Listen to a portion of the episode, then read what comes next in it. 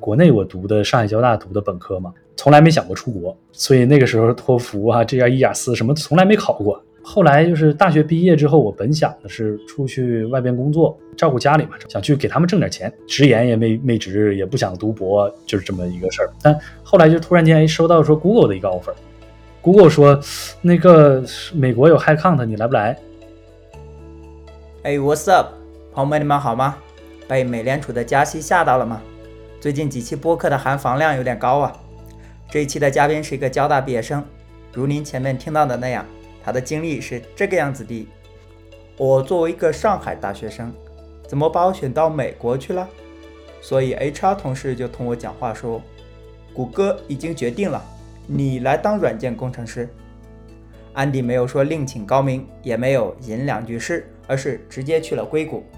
当然，这一期不仅是他作为大厂的工作经历，更是 Arc7 的创业故事。特斯拉、亚马逊为了散户买得起他们的股票，就把价值一两千的股票拆成了一两百。同样，Arc Seven 也把房子拆成了人人可买的地步。对此，我只想说，exciting！欢迎收听。By the way，如果喜欢小帅的节目，你知道怎么办？哎，小帅你好哈，大家好啊，我是 Andy，呃，我是 Arc Seven 的 co-founder 和 CEO。呃，那我个人的一个简要的一个介绍是。呃，我大概是在一零年来到的美国，在大学毕业之后就直接加入了 Google，做 Google 的搜索引擎的一个工程师。那在 Google 做了三年之后呢，后来去了 Twitter、LinkedIn 和 Uber，做了蛮多的关于广告啊和在 Uber 做这种 dispatch 的 system 的这一块的一个 tech leads。在美国大概积累了十几年左右的 technical 这样的一个经验之后呢。啊，那我在二零二零年的时候呢，就出来创办了 Arc Seven 这样的一家公司。当时我看到说，哎，地产的投资是一件蛮多人都参与的一件事儿，包括自己也是很参与到这个里边。那发现了一些存在的一些问题，就说这个包括地产的一个比较高的门槛，呃，对于不同房源的这个普遍接触到的能力啊，就是也有限制。包括说地域到中部啊，到美国东部啊，或者你就不在身边的时候，你找到一个投找到一个投资标的，那你需要去有当地的这种 connection。那还有就是，当你买下来的一个投资房之后，要进行管理啊，这个寻找租客呀，这个跟租客之间维护关系，还要去花时间去维护房子，那这一部分的时间成本、金钱成本都是蛮大的一件事儿。那面临着这样的一些问题。我说有突然间有了这样一个想法，我们可以去呃用一种平台化的方式，把房子对它进行一个拆分拆股。每一栋独立的房子呢，我们先用自己的钱把房子给买下来。那假设这个房子大概是呃一百万左右的一个钱，那我给它拆成呃一千股的话，一千份的话，这样每个人都能 enter 得起啊，都能够进入到这个这个领域，打破这个投资门槛。Arc Seven 在说，通过我们把自己的房子，把这些房子都统一的管理起来。更专注于更高效的这个管理，能够带来更好的这样一个投资呃一个体验回报。能够让人们就是说像这个投股票一样比较简单的，我就不需要去操心这个房屋子的管理过程，我直接打开一个 app，这个 app 里边能看到每一个投资有效的投资标的，它一股大概多少钱，我这个之前买的这个 shares 对吧？过了大概可能几个月，这个一年两年之后之后之后对吧？我可以去呃 sell 掉我的 shares，也不用 sell 掉整个房子，呃，让人们能够更加简单的去进行一个操作。那我们呢，在管理房子这个每个月把对应的房租的租金的部分，再通过这个 app 的形式，通过这个用户持股的这个比例，那我分发给大家，对吧？那这样的一个一站式的服务，就让人们能够去说，我不需要去过多的资金量，也能够享受到房子的租金的分红，也还能够享受到等比例的增值方向的一个上涨。大概在二零二零年就开始有了这样的一个初步的一个想法之后，那我花了一年左右的时间去探究它是不是一个能做的事儿啊，合理性啊，有没有市场上有没有同类的产品啊？那发现之后这个可以去做了，于是就出来全职去做了 Arc Seven 这个产品。呃，相应的发展的头一年，把对应的这个产品给打磨好，把让 Arc Seven 逐渐能够上线，能够接触到说我们呃周围的一些朋友可以参与到这个过程当中，呃，又花了将近小半年左右的时间吧，我们把产品给打磨到，哎，能够用着让人们用着比较舒服，不仅有这个 website，也开始开发有 mobile app，那逐步的就开始去呃向更广的一个市场去推广。很多人甚至会说，先自己先去做创业员公司的员工，然后再创业。你这是更彻底一点，就是从大厂直接跳了。你刚讲到你们做的这个业务，会让我想到，呃，现在传统的一些房地产的私募，他们也募资，他们也买房子，然后帮人管理，return 还给投资人。你会觉得你跟他们的区别在哪些方面呢？地产它是一个，呃，人们很早很早之前就把它当做一个。投资的这样一个标的，向大了说，就是有这种上市型的 public 的 tradable 的 rates 流动性换来的就是它已经逐渐的去偏到了说它是一个股票属性了，啊，那它的这个地产属性会削弱蛮多。回到一个问题，人们为什么愿意去投地产呢？是因为它的一个稳定性。我可以在投资的过程当中睡得着觉，不用去操心明天我这个股票可能 我的股票可能会腰斩，对吧？大起大落。对对对，大起大落，我不需要去花时间在这个上面。再往前进一点的话，就会有一些啊，像 private 的一些 REITs，像黑石啊、JLL 啊、乌 star，这也都是做的蛮老牌的、蛮大型的一个一些这种 REITs 的基金，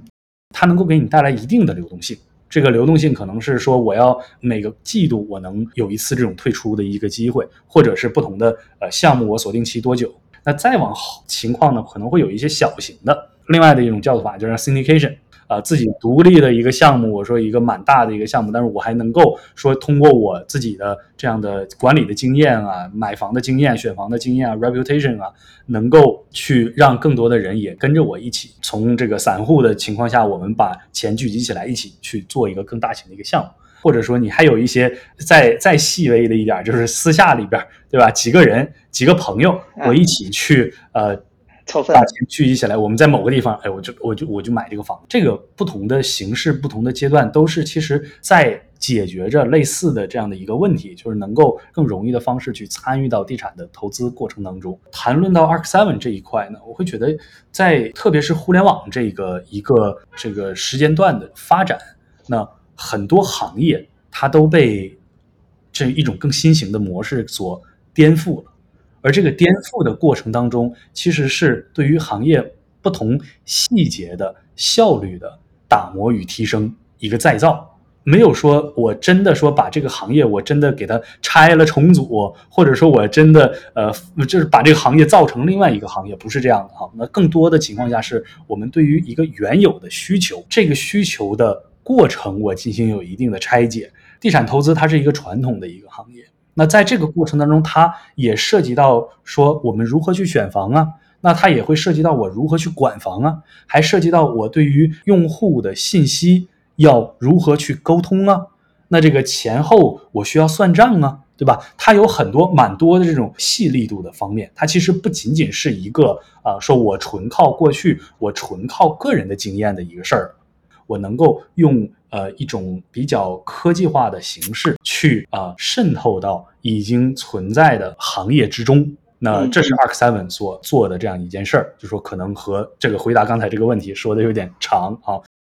呃，你刚讲了几个点，说区别投资时间的门槛不一样，还有说金钱的门槛，可能像你们之前宣称的几百块钱可以买一个房子的一股，还有讲到这种效率的这种扩展，或者说能力的这种扩展。想问，就是私募而言，他们会不招小客户，他们会说要呃认证投资人，叫 accredited investor。对你们而言，是可以面向几百块钱的投资客，这固然是一个优势，但是。人多的话也会会不会说管理起来麻烦，并且说有没有一些人多的风险？就你设想，我还没有一个网站的时候，对吧？我这个周围有很蛮多朋友来过来找我，好，我拿着这个账本我记下来。哎，你今天这个呃老张给了我五万块钱，那明天这个老李给了我十万块钱，那我后边要怎么去把这个钱给到他？那这边老张可能有问题了，他就需要给我打电话，这个就是需要有人力在这里边去介入。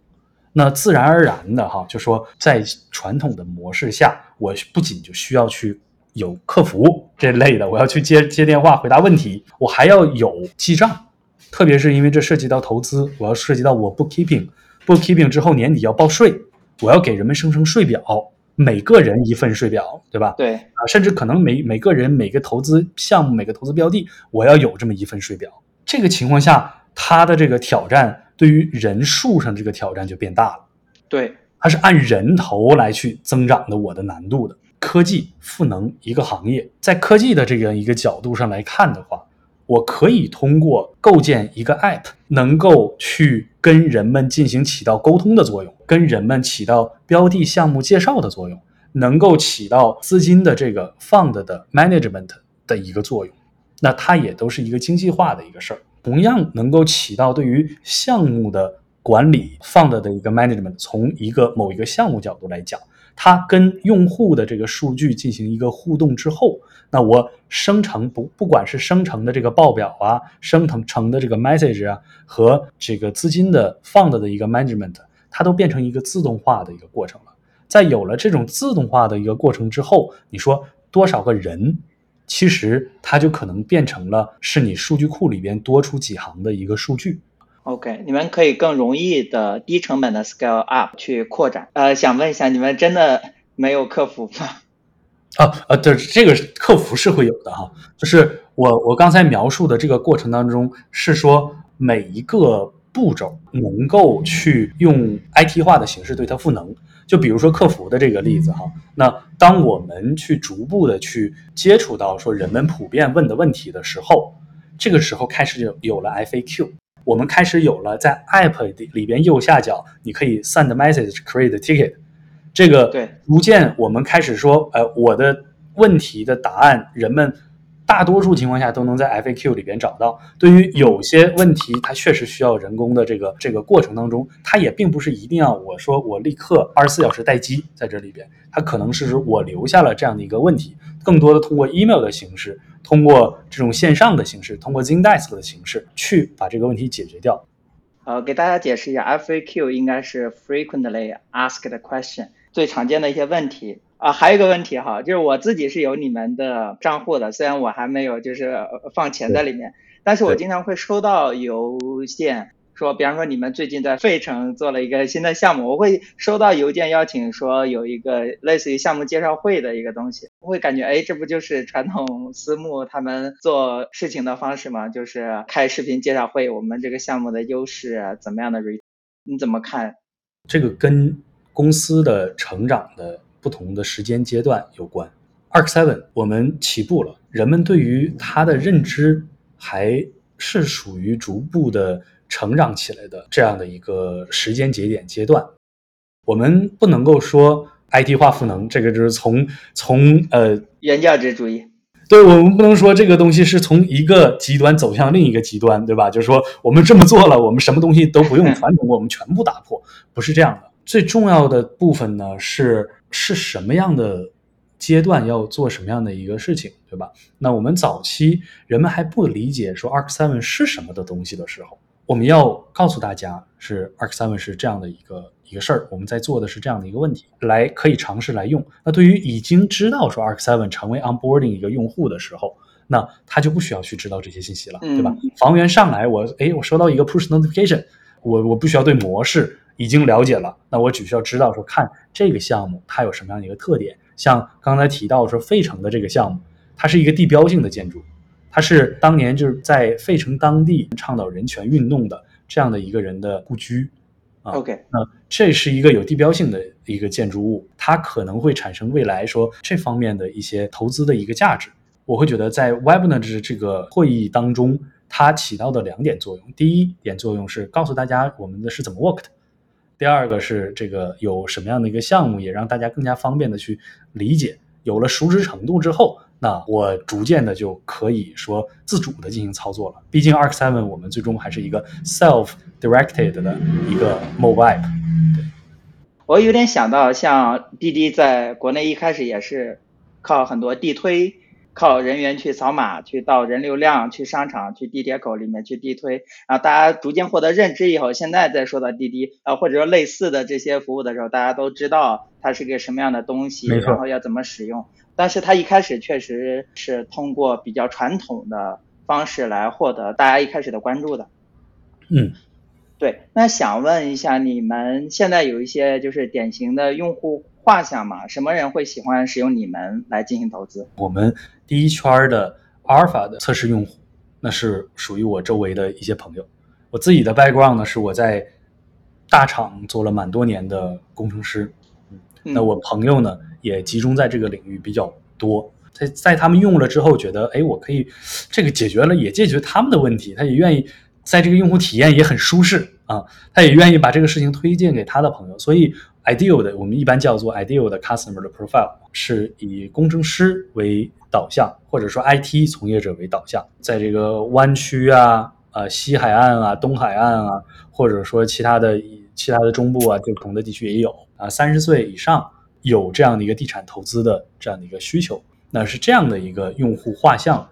是我们目前的说呃普遍使用 Arc Seven，因为我们现在大概有这个六千的呃用户。好奇他们一般会持有多久啊？因大家普遍意义上会觉得股票很短，但是房产投资会很长。对，这个是人们普遍会持有的蛮久的一个情况，因为像。像您说的哈，就地产，它是一个长期投资的一个投资标的，一般可能会持有以它是以年计的这样的一个平均持有周期。呃，大家普遍还是说以持有长期持有为。早期的用户果然很忠实。那想问一下，就是平均收益怎么样？如果方便透露的话。那我们在前几天的时候也做了一个这个 snapshot 来去总结一下，说买下来的这些房子，它在市场上的 appreciation 这样一个 performance。收集了一下，说在当时阶段能够看到 Zillow Redfin 的这样呃房子的估值的数据，来做这样的一个平均化的一个统计。那大概年化的 appreciation 的增长的部分是在百分之三十加一些，在百分之三十多。这个基于大概是两年以内的这样的一个数据。Part of 的这一个部分呢，要。就是感谢我们之前提到说我们在做 Arc Seven 的时候，我们构建了一个 acquisition 的一个 model，房子的 evaluation 的一个 model，这个 model 来去帮助我们去考量当地化的信息，这个用户就是包括人员人口的流动性、就业的情况，说房子所在周边离大厂有多近，适合宜居啊等等的一些 feature 吧，这些 feature 凝聚出了这样的一个 machine learning 的一个 model，帮助我们去选择这样的一个房子。当然，这要也感谢市场。啊，我们的 average 的这个 property return 有百分之三十加这个 appreciation 这一块啊。同时，其实这个 model 给我们第二个一个 benefit 就是在 pandemic 的一个期间，也我们也看到说陆续有听到说，哎，这个租客收不上来租金啊。Arc Seven 的这样一个 select property 的 selection model 让我们避免掉了这些事儿，就中间没有发生过这样的一个这样的一个事情哈。租金的这一部分也有对应的一些收益，它取决于不同的地区对 cash flow 啊，这个不同的地区不同的房子是什么样子的，具体的项目具体的信息还是能够在网站上看得到。Arc Seven 一直秉持的一个理念是我们的信息的透明化与公开化。在 Arc Seven 平台注册了之后，我是能够作为用户看到每一个项目它的具体的细节的，包括。房子所在的位置，包括呃这个当年的什么时候买的购入价格，那还有 finance 的相关信息，中间出租的相关信息，啊都会能够看得到。在这里突然想插播一下，要提醒大家，投资有风险。本期并没有任何的投资建议，我们只是在探讨一些是作为产品、作为公司的一些经历跟故事，也没有任何的赞助。你刚刚讲到的这个 model 我很感兴趣，因为像 OpenDoor 他们会自诩他们的 model 很好，对房子的估价，Zillow r e f i n 也有自己的估值系统，因为他们都是买卖嘛。你们会偏更偏管理和运营，你们的 model 会有什么不同吗？有什么引以为豪的地方吗？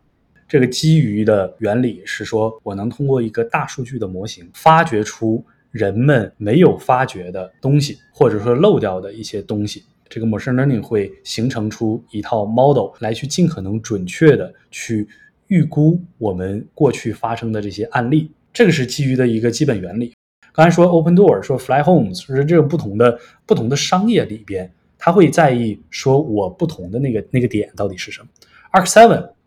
这个模式，我是以投资者为视角来去看待这个事儿的，因为我的核心用户是以房产为投资这样的人群。那么他们在意什么？他们在意的是我以多少价格去购入这个房子。再有，我要去 predict 的部分是关于这个房子，我们要长期对它进行管理的。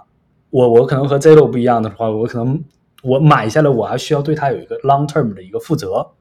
那这个负责的过程当中，我要去预估它能不能租得出去，评价说 evaluate 这个房子它的过程当中所产生的开销，还要考虑到说地理位置。这个有些地地方它可能要在意这个洪水，有些地方可能在意说呃地震，这不同的一些 risk 的一个 management。相应的某些不同的房子，它在一个不同的天气的情况下，我要去做什么样的呃这个管理与维护，甚至包括说政策啊，当地的这个房租的管理政策，把这些东西要去考量进来形成的这样的一个 model。同时，我们还会考虑到说，这个房子是不是和我们作为 Arc Seven 长期发展过程当中的这个 branding 的 strategy，它有没有效啊？那整个过程当中的 efficiency 是不是足够达到一个高效的一个程度？所以，这样的 model 是是说要要涵盖刚才提到的这个维度这些方面的。像 Zillow 或者 OpenDoor，他们就是其实就是房子值多少钱。在这个时间点，这个房子在这个位置，它是本身这个状况，它应该值多少钱？你们可能还要考虑更多的它的管理费用，呃，管理难易程度，然后后续的这些就是 maintenance 的一些花费也要考虑在上面。a r k Seven 这个 part 会是说我在意的是我的投资者他们的投资回报，他们的长期的投资回报，嗯，那考虑的会更多一些。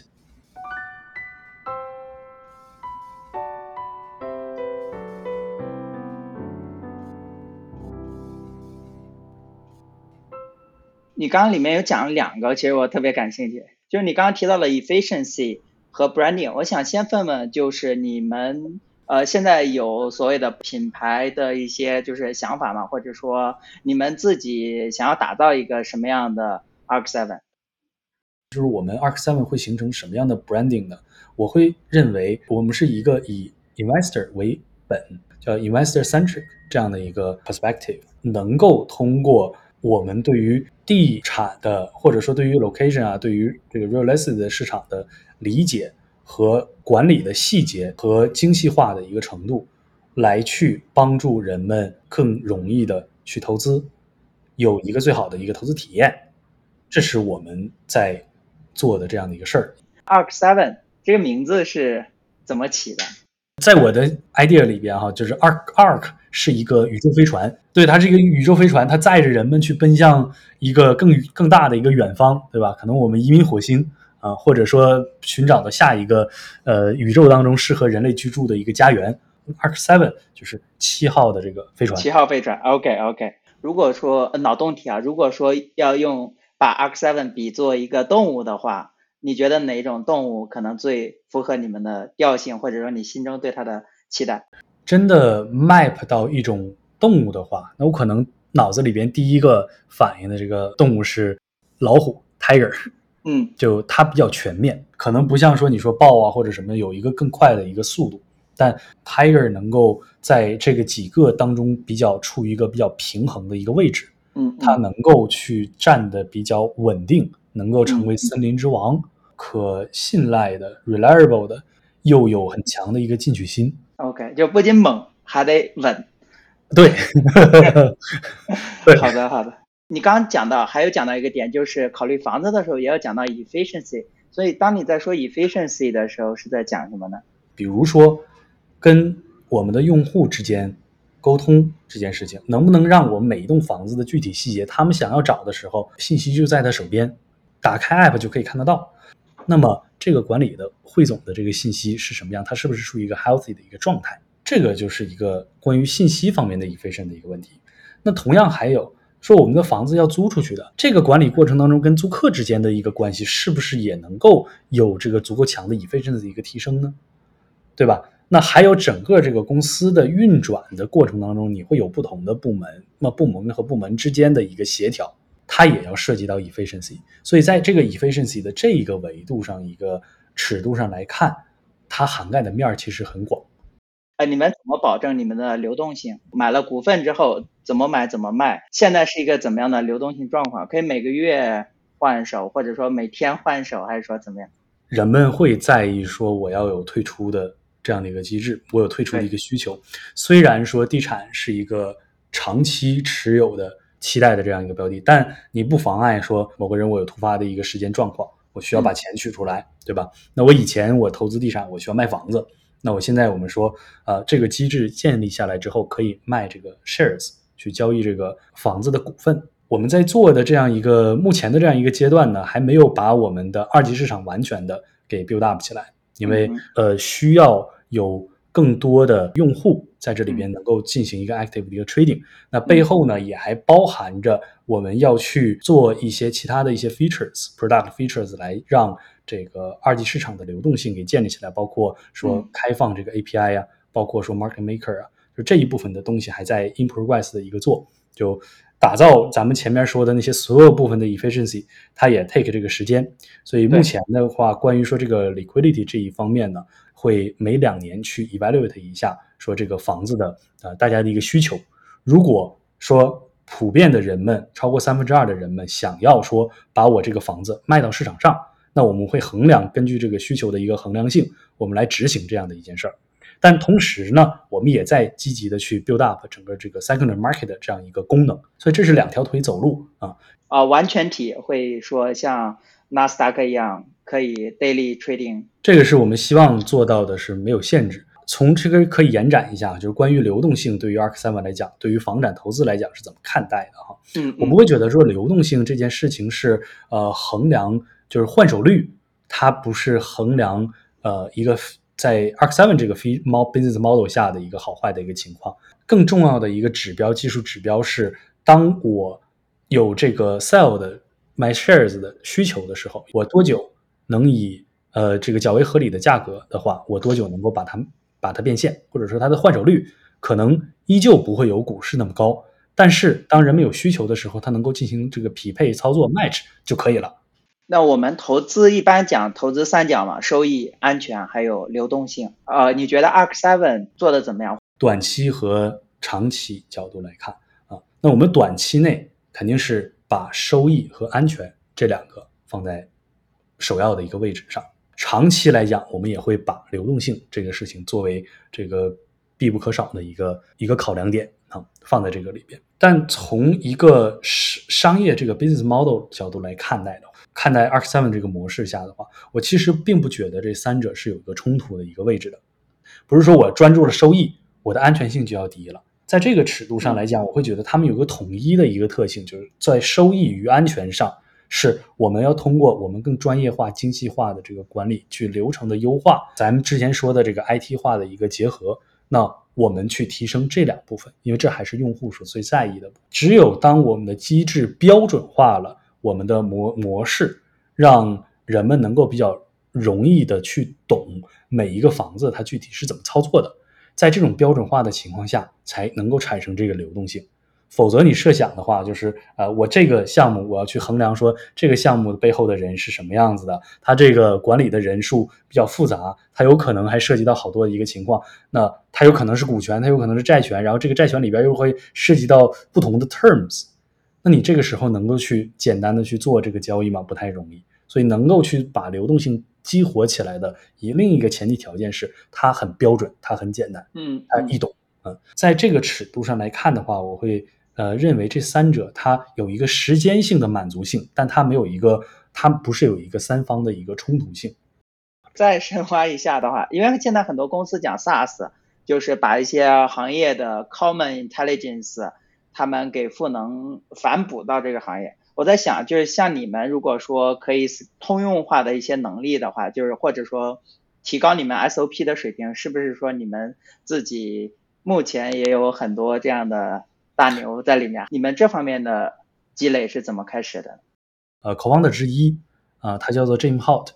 他是这个斯坦福数学系毕业的人，他在湾区这边做了。啊，这个十五年以上的 realtor，所以对整个的地地产啊、呃项目啊、房屋的选择管理有非常他自己的一个非常强大的一个独到的一个见解。那怎么去判断？怎么去选择啊？那我会从他这里吸收到蛮多的这样的一个知识性的东西，来去补偿进我们的 acquisition 的 model 框架当中。因为我会说，哎，我们虽然我我们的最终的那个目标是降低人为的这个属性，但是降低人为属性之前，你需要人为的东西在这里边，这才是经验。对，你要把经验转成一个 model。啊，你可以讲一讲你跟你的合伙人 Jim 他的一些故事嘛？就是怎么认识，怎么决定开始合作。他帮我买的一一很早了之前就帮我买的第一套房子。我那个时候呢，就是嗯来美国不久嘛，然后我就想这个这个呃挑选了一圈这种 agent，没有挑选到合适的。然后看到这个 agent 没有合适，那我就想，哎，这个要不就找那种比较牛的吧，就上 Redfin 上去搜这个 top list 的。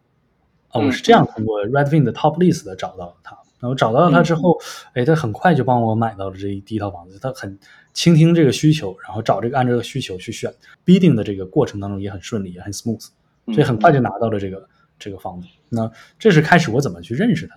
后来就是直到说有了 Ark Seven 这个想法之后，我需要找合伙人嘛，我需要去找这个懂地产的这个人嘛。开始的时候我也没有说跟他去建立这个很强的一个 bonding 的一个关系。那我做的也是当时是找了蛮多的 A agent 呀，就是各个方面啊，朋友啊，这个方面我去我去跟他们去聊，去探究，说哎有没有这样的一个可能性的一个方向。呃，最初呢，我这个很故事性哈，我没有我没有说抱着一个太那一个说，哎，我要做这个事儿，呃，你你要不要来合伙再做？不是这样，我开始是想说，Ark Seven 在做什么事儿呢？好像我在做的是几个人线下买房子，他们以一个钱凑在一起。一个 LLC 独立的这个公司的形式买下了这个房子，去管理运营，去分分发这个商业模式模式模式，呃，商业的模式上是这样的一个模式。好，那我就跟这个不同的人，我就说我有这样一个需求哈，呃，这里边有什么利和弊，那不同的人就给我一个不同的一个反馈哈。Jim 他这个人他就会坐下来去慢慢的就跟我探究好的地方是什么，不好的地方是什么。啊，那其他的我碰到的普遍的人的一个状态就是，他会向我不停的推销房子，说：“哎呀，你不要去，你们不几个人不要去自己买房子啊，合起来买房子干嘛呀？你能不能贷款啊？你你你你就自己去买，自己去贷款啊？这个事情就他会给我说这些，而不是说我想问的问题，他没有沿着延展这个方向去走。包括后来后边我说，哎。我看时机合适，我就跟他说，我 demo 了一下，我当时做了一个 demo，我说，呃，其实这个是我想做的这样一件事儿，我要探究说有没有这样一个需求。那时候我还没有说我邀请你做 co-founder 哈，就是大家一起来加入这个事儿。那他也愿意去坐下来，去花一个多小时的时间跟我去探究说这个事情的可能性。他接触到的用户的 case，他碰到说有没有这样一个 scalability，说有一个什么样的一个想法，各个方面有什么样的一个呃意见。在这个尺度上，我发现哦，这个人的他的起码在专业性上、人格的性格上、魅力上，啊，那确实征服到我了。那我会我会说，其实我想做这样的一个东西的时候，我很诚挚的去 invite 你来，我们一起来把这个事情做起来。啊，那他他渐渐的很开心，说我们这个事情是确实有需求的。啊，我们一起把这个事事情做起来吧。一开始你是怎么讲？没有把这个宝玉示人，是用布包着的，然后问了一圈，只有他这个真心相待。对，其实你这个还挺感触的，就是他就是刚刚你讲的，就是他这种包容的这种心态，或者说开放的这种心态，我觉得呃，对，在很多房地产的经济里面，我觉得还是比较缺乏的。嗯嗯，这话说这要掉粉丝了。啊，对，因为我感，这轱辘卡，这段重来。对，因为我感觉就是这种开放的心态，或者说真正的 customer centric，这样你是能更加赢得一个长期的朋友的，而不是说短期。OK，我就帮，我就干了你这一单而已。对，这也是我就是有时候说物以类聚，人以群分嘛，呃，这样就可以去判断。正好想到你说他是之前斯坦福数学系的 PhD 是吗？我就想到，我认识的房产经纪里面有各行各业的 PhD，还有我觉得也不仅是 PhD，各行各业的就是呃人，最后做了房产经济。我在湾区的时候觉得宇宙的尽头是转码，到亚特兰大之后发现宇宙的尽头是转做房产经济，就是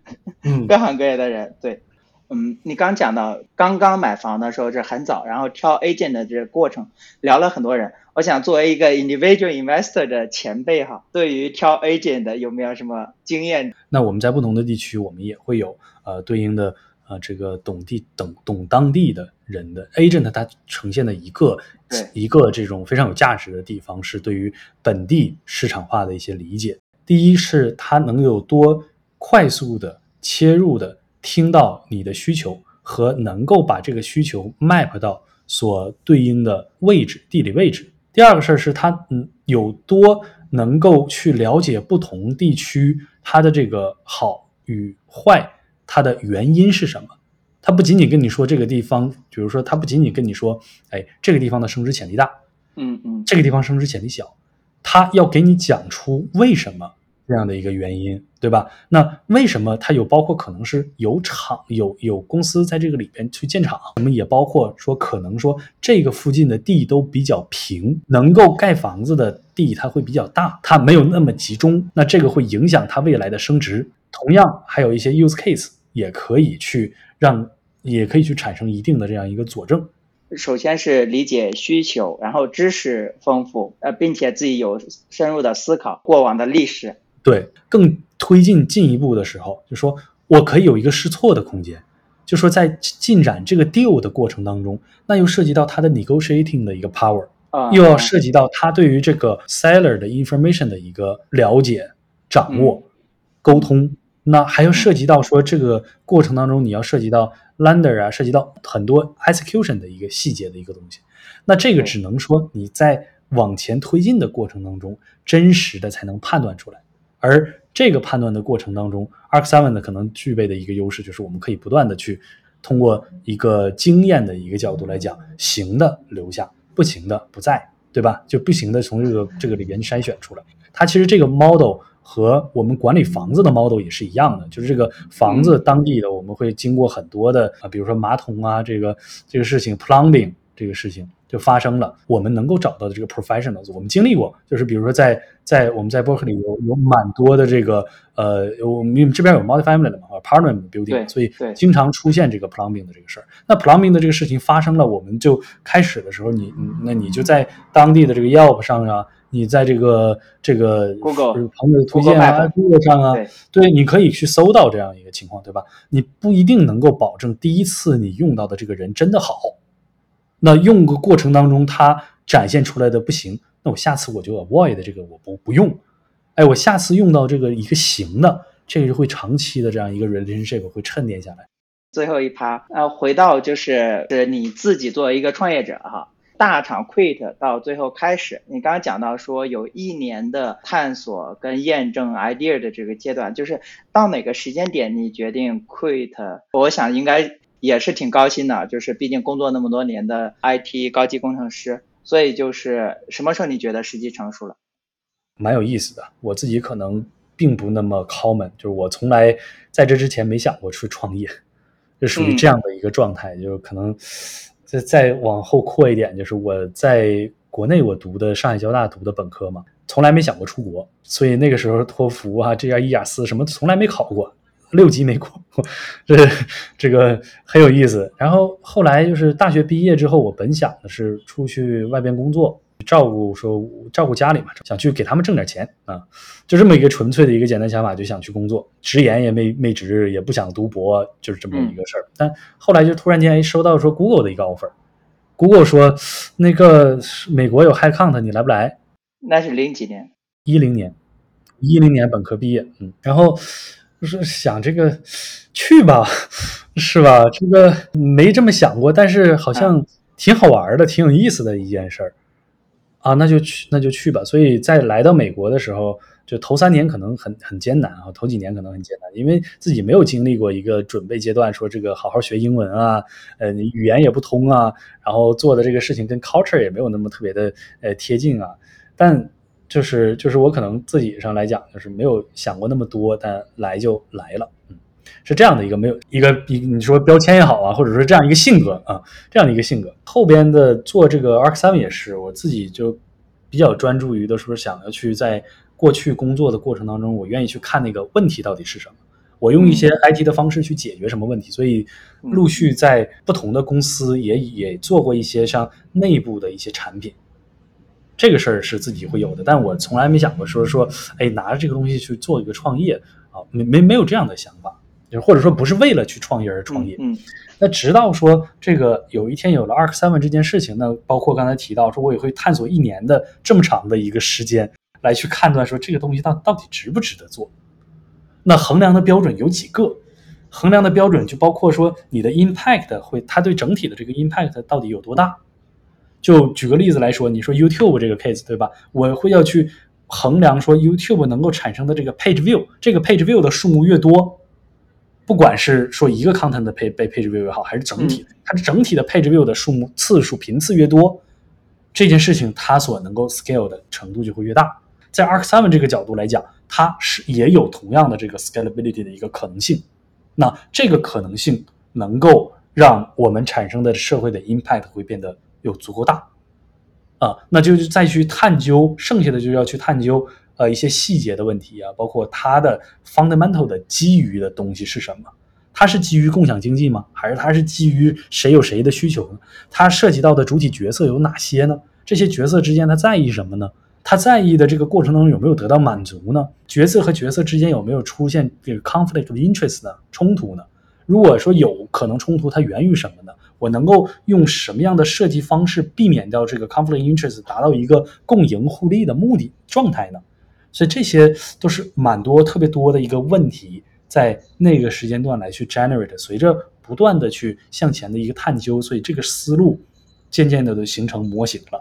形成了哦，我知道了，我有答案了。那还要回答说为什么 why now 是吧？common 的问题，为什么过去没有，现在你要有了？对，所以这这个都是后话。我觉得回答 why now 可能不太重要。前者还是重要，就是你探究出它到底有什么，是这个是重要的。嗯嗯。然后然后觉得哦，能做许多的逻辑上逻辑线是串通了的，它不是一个说我头脑一热，我就说想做这个凭借。就我觉得 common 的一个 mistake 啊，当我稍微看到了一个方向的一个某一个维度的一个角度的时候啊，我觉得这件事情就可以做了，或者说我觉得这件事情不能做。它是一个维度线来去理解，这个不行，这个不够。那我们要以一个全方位的不同的一个角度来去看待这个这个世界。所以，我对于自己来说，就是我我花了特别特别多的时间去从不同的角度来去看待这个事儿，然后跟别人去聊，去听他们的这个想法。听这个想法的过程当中，要也还是要谨慎，因为每个人有他自己的 perspective。你不仅要理解他在说什么，还要理解他为什么这么说。这个事情就他所受到他那个局限，那这个局限是不是合理？是不是有不合理之处？一旦发现不合理之处，就要深挖，直到把它挖成合理为止。所以，这个这个是需要花时间的。问题什么时候是值得去 full time 创业呢？哎，那我觉得那个时间节点应该树立在说我，呃，我把这个事儿想明白了，我 generate 价值这个东西想明白了。就我自己听的感受哈，就是你是一个比较缺乏焦虑感的人，因为现在很多年轻人会各方面的焦虑吧，嗯啊，但是从你的角度来看，就是哦，你看到这个问题，哦，看能不能解决，好像说没有太多的去忧虑，哦，失败了怎么办？这方面我是没有的，我是觉得它是一个，这个可能是由始贯穿，就是我就当年就比如说没想过出国，还有这么出国的机会。好像也有蛮多的挑战的。如果我那个当时的想法是，哎呀，细想的话，我好像从来没有，呃，从来没有为这个事情做过准备。那我出去能不能行啊？好像那那我可能就不去不去了，对吧？那不去了，这个生命就会变成另外一个样子。对但是去就去，我没有那么多的特别多的那个想法。但是做创业这个事情，回到它不是以想法为论哈，那这个事情是要追求的蛮多的，就是呃，我还要去想清楚这个逻辑到底是什么，远比说我看到它所能够给我带来的那个好的方面，就我不以 result 为追问。我不是说我把这个事情做起来，它给我带来这个，比如说传统的你说这个 financial 的 benefit 也好啊，对财富自由也好啊，还是那个还是那个名利啊什么之，这个东西不是不在考量范围之内的，